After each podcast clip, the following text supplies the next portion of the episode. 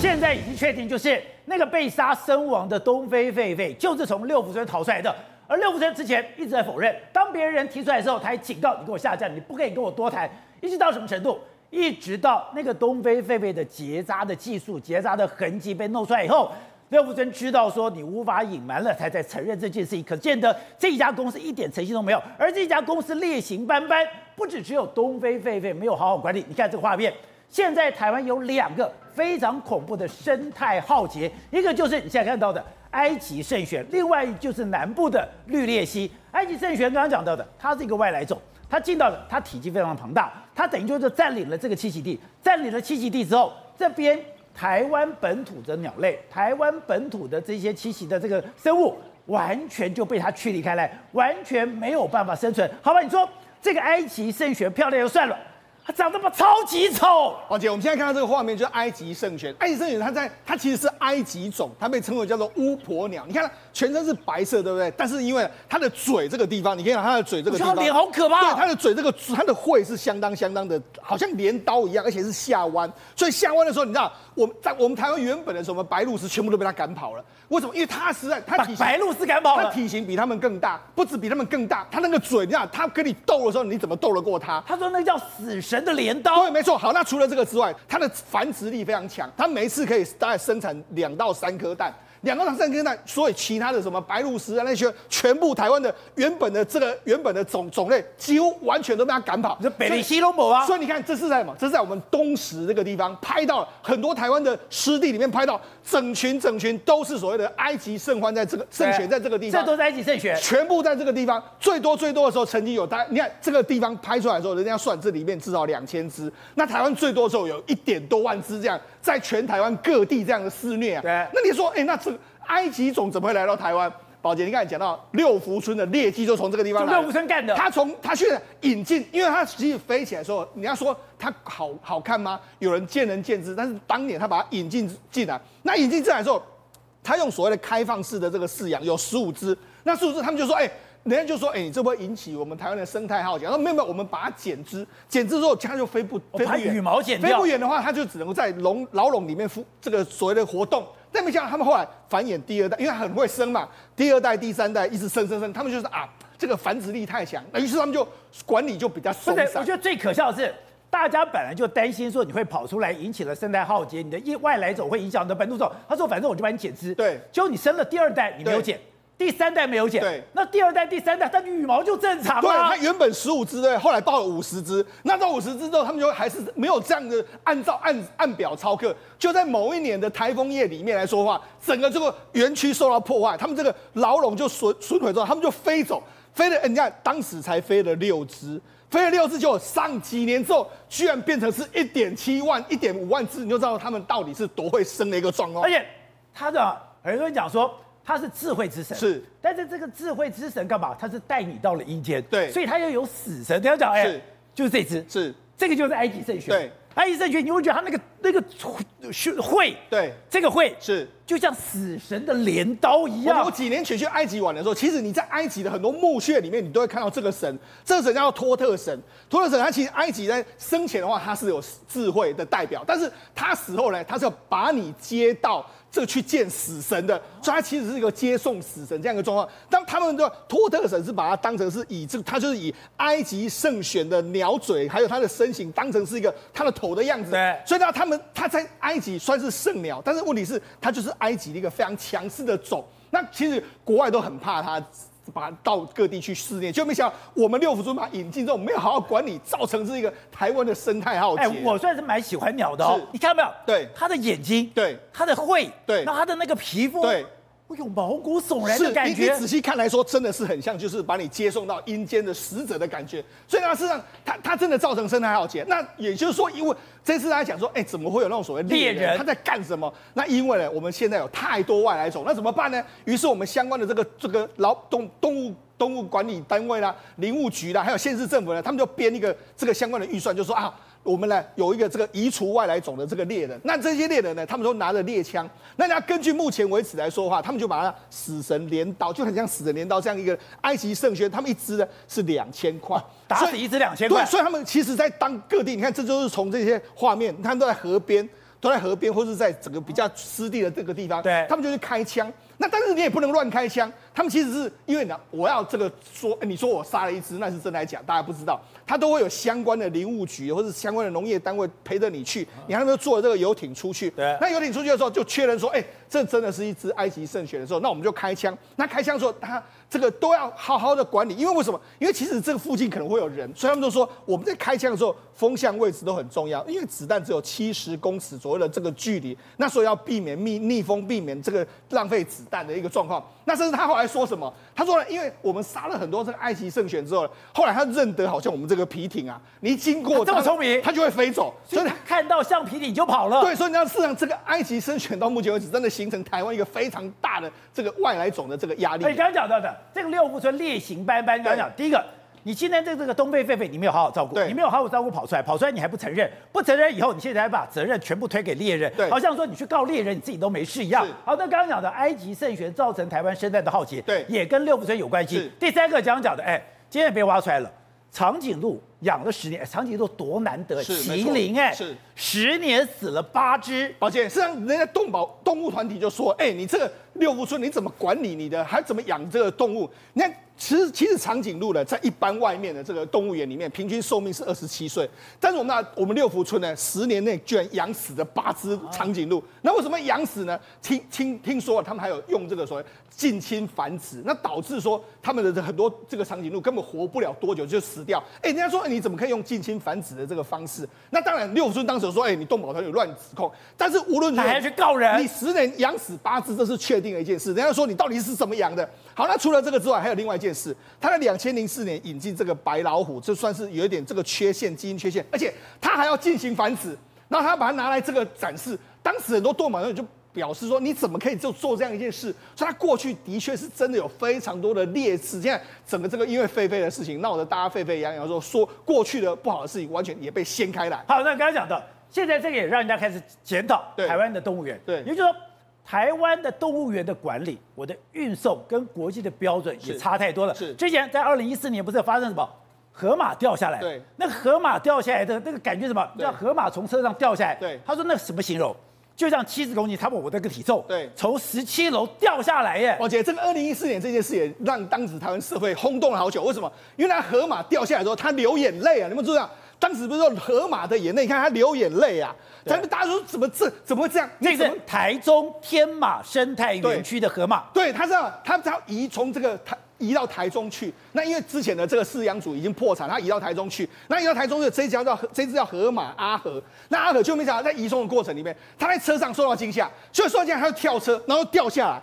掉下来之后，结果他就被拍到这一幕，他好像因为很很痛，然后在那边流眼泪。就后来隔一天呢，我们在我们相关单位就说，哎，那我们把它把它弄起来，对不对？把它弄起来，你要用担架把它担起来之后，担架的这个负担不。没有好，就不不够重，就他要再摔一次，又，一次又再摔一次，就摔一次之后，后来就很啊没办法，就把它草草的就用这种货车啦，把它载过去。那货车里面其实环境也不是很好，下面就铺了简单的棉被啊，然后几个这这个防垫这样子，然后就把它送到这个地方。然后他还不下来，他后来把赶下来，把它赶下来之后，他就下到这个水里面去。然后下到水里面去之后，后来没多久他就过世了，几天之后就过世。然后后来才发现到说哦。原来他在摔下来的过程，他肝脏就肝脏哎肝就已经破裂，然后横膈膜也破裂，然后很多地方都已经有受伤。就我们根本居然没有去检查这个，这样就把他移送到这个地方，把他送到这个新的地方，然后就让他三天之后就过世了一个。天哪，这么严重！刚刚讲的肝脏表面出血，横膈膜破裂三四十公分，右肺到胸腔陷落到腹腔，还有。很多的部位组织坏死，对，我觉得这个真的，我们念的都觉得很难很难过。像多日挤压下导致组织坏死，然后呼吸窘迫而死亡，然后不专业的搬运，还有欠缺完整的医疗计划，让他就白白的殒命。我们来看，这是人家这我们台湾搬这个河马帮，那别人怎么搬？你看美国，美国也是一样，他们美国动物园呢有一家有一只叫 Happy，他要从华盛顿搬搬到这个密尔瓦基的这个动物园。哎，他们九个月前的时候就开始哎要开始训练你，他们用这个常常。跟 Happy 相处的这个是动动物管理员呢，他就开始诱导他，哎，你要怎么的走到这个箱子里面来，这样子让你很熟悉很熟悉。那看这个饲养员都一直在那边拍你，哎，这这样你做得好，然后给你奖赏，哎。他是用这样训练很久了，然后训练很久，等等于要搬的时候，他们做一个类似跟这个当初他爬的笼子非常像的这个地方，然后它外面有这个箱子把它罩起来，里面有非常多的东西啊，包括说像里面有有草有水啦，然后各式各样的东西。然后避免你过度放大，会会让它紧张嘛。那他们搬的时候，他们还用个特殊的车子，哎，它不要让你晃动很厉害，哦、而且他们还把这个避免晃动，都不要让你看到外面的东西，不要让避免让你紧张。美国是这样专业的搬，就我们就是这样子好草率的处理，没有把动物当命的结果的话，当然就是会造成类似狒狒这样的下场。玉凤，所以我越来越觉得，人类去搞一个笼子或搞一个区域去搞这些动物，你到底是对还是错？我跟你讲的，我们之前讲过很多遍。现在动物园出现的这种动物悲歌越来越多了，对，特别在中国大陆。刚刚讲的，今年不是虎年转到兔年吗？他们居然怎样，把一只老虎跟一个兔子放在一起。就那只老虎要去吃兔子，对，看这个画面啊，其实因为要送走虎年，迎来狡兔嘛，所以呢，他就说好 带一只小老虎，然后带一只小白兔，那就做一个小小的活动，要做一个交接。就没想到这老虎闻了一闻，就觉得哎，兔子那是晚餐吗？这是年夜饭吗？就咬了，就咬了，就咬了。所以呢，旁边的工作人员很紧张要拉，可是你知道吗？当你老虎咬住的时候，你是拉不开的。所以呢，在这个整个过程当中，很多网友看到这个直播都说，这个是交接吗？这个是。这个是要送走他吧？不是，不是，我觉得比台湾还蠢。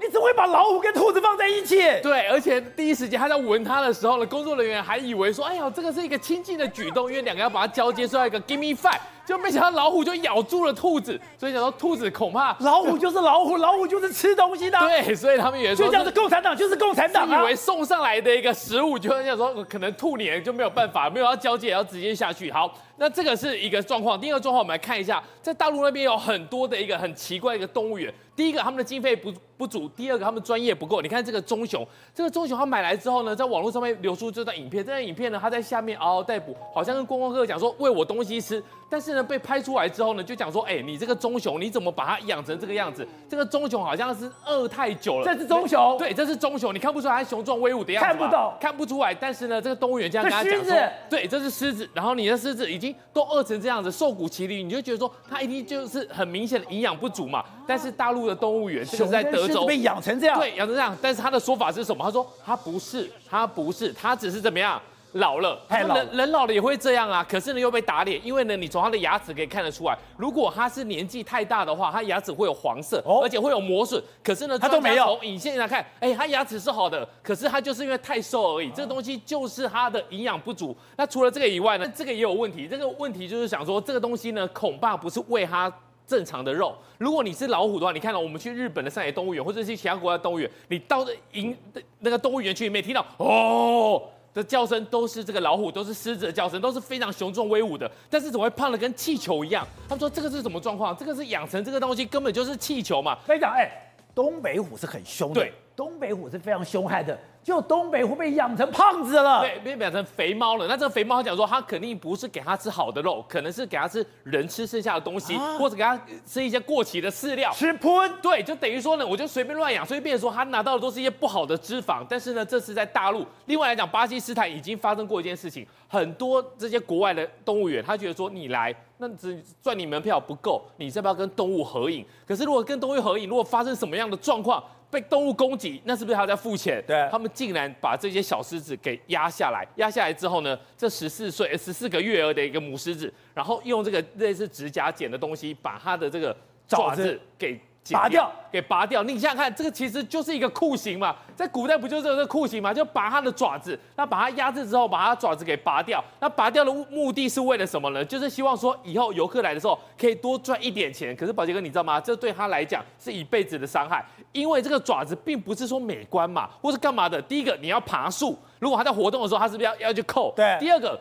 狮子、老虎吃东西的时候呢，你抓住之后，就算你在动物园，你还是有它的野性。对，你抓住之后，你才有办法去啃食。你现在都要想想看，你没有指甲，它就是少去它的爪子，它一辈子真的是会造成很大的一个伤害。为了要让跟一般游客可以拍照，对，为了游客的安全，把个爪子给拿掉。对，但从头到尾其实是为动物园这个园区呢，想要多赚点钱。好，这是一个很很不好的事情。但另外来讲的话，在印尼泗水动物园，你看哦，你有想过这个动物竟然会上吊吗？这是什么样的一个状况？这是它在里面啊，竟然有一只狮子。好，这只狮子年纪也也很轻哦，在那边跑来跑去，跑来跑去。可是竟然就发生上吊的一个一个状况。为什么呢？因为这个有工作人员，他就是便宜行事。其实那个铁栏杆要拉开的时候，你这个吊环应该放在外面，你要拉开，你才人人员进去。他们想说那太麻烦了，就丢在里面。丢在里面的情况之下，你想想看，你一个铁环，然后呢，这个小小狮子呢，它非常的年轻，要跑来跑去，就挂在那里。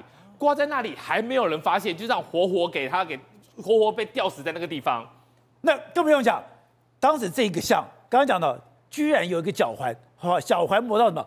磨到它的皮都破了。对，这个真的非常的离谱，在也是在泗水那个地方呢。它这个动物呢，你从从脚把它给扣住，扣住之后呢，哎，这个大象慢慢长大了，但是没有人把它换大的一个脚环。其实它本来就不应该扣，就就变成这个样子，整个就慢慢慢慢的一个溃烂掉。那在这个地方呢，其实这个地方是在哪里？在加萨走廊。从二零一四年那个时候开始，不是有一些轰炸吗？以色列那个时候关闭这加萨走廊，所以非常多的难民出来。可是大家只关注到人。